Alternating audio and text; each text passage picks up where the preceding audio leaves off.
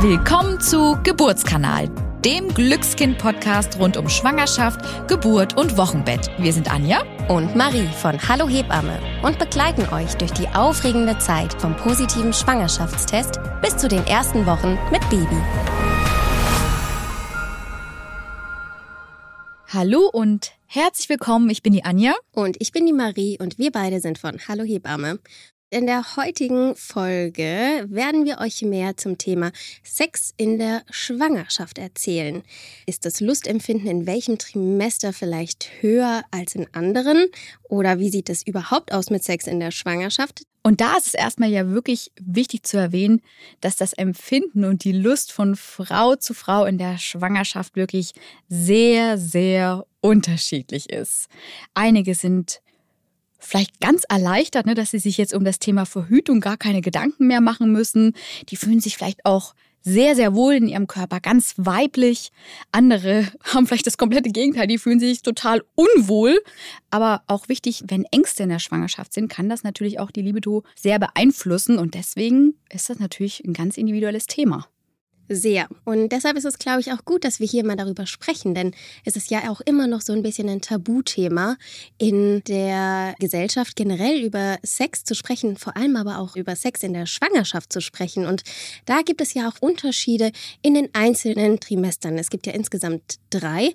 Und ich glaube, wir schlüsseln mal auf, ähm, welche Unterschiede es da geben könnte. Möchtest du mit dem ersten Trimester anfangen, Anja? Ja, gerne, weil gerade in diesem ersten Trimester können die Schwangerschaftsbeschwerden ja ein extremer Lustkiller sein. Also ja. wenn einem vielleicht den ganzen Tag schlecht ist oder man vielleicht auch erbricht, dann kann man sich jetzt vielleicht Besseres vorstellen, äh, als dann wirklich auch noch Sex zu haben. Das ist vielleicht absolut nachvollziehbar.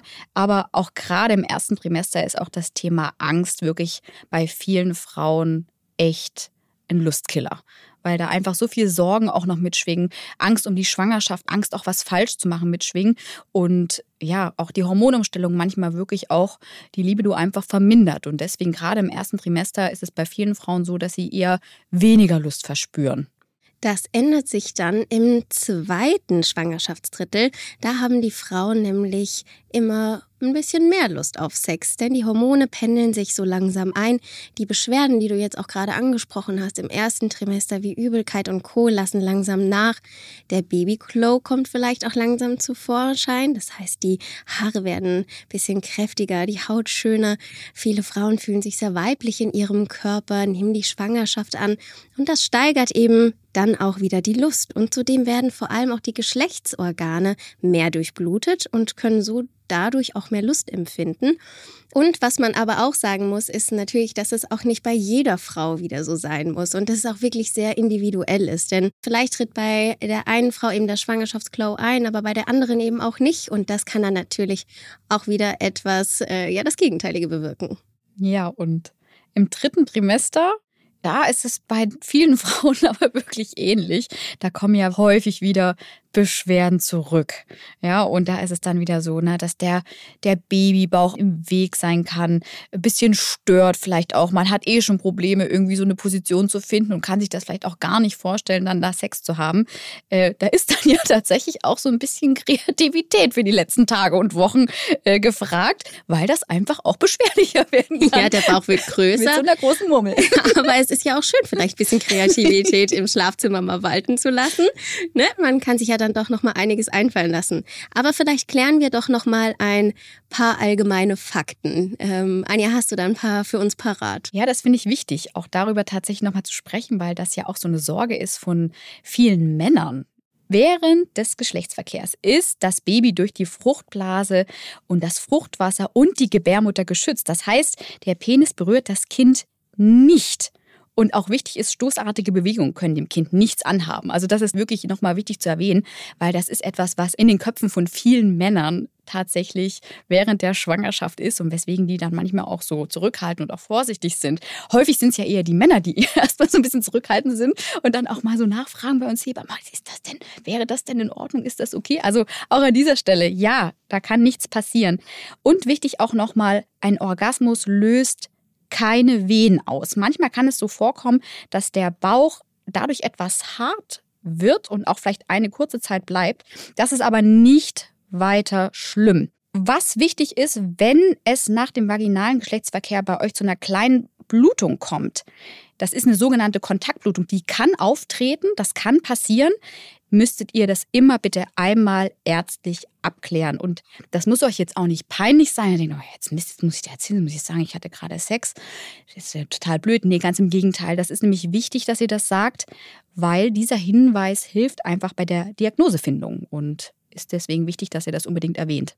Also halten wir fest, normalerweise ist Sex somit kein Problem in der Schwangerschaft, aber es gibt ein paar Ausnahmen, wo man doch auf Sex verzichten sollte. Und die würde ich hier gerne einmal nennen. Das ist nämlich, wenn ein Risiko in der Schwangerschaft vorliegt, vielleicht Blutungen in der Schwangerschaft schon aufgetreten sind, ein verkürzter Gebärmutterhals vorliegt oder wenn ihr vielleicht in der vorherigen Schwangerschaft eine Früh- oder Fehlgeburt hattet, bei einer Plazenta previa, nach einem Blasensprung oder vor allem auch, wenn eine Zerklage oder ein Pessar bei euch eingesetzt wurde. Und als letzten Punkt bei Infektionen und Geschlechtskrankheiten. Wenn ihr euch da aber jetzt unsicher seid, ob eins davon für euch zutrifft, dann sprecht bitte immer noch mal individuell mit eurer Hebamme und oder eurem Frauenarzt, eurer Frauenärztin, weil dann könnt ihr wirklich nochmal individuell besprechen, ob bei euch irgendein Risikofaktor vorliegt, der gegen Geschlechtsverkehr in der Schwangerschaft spricht.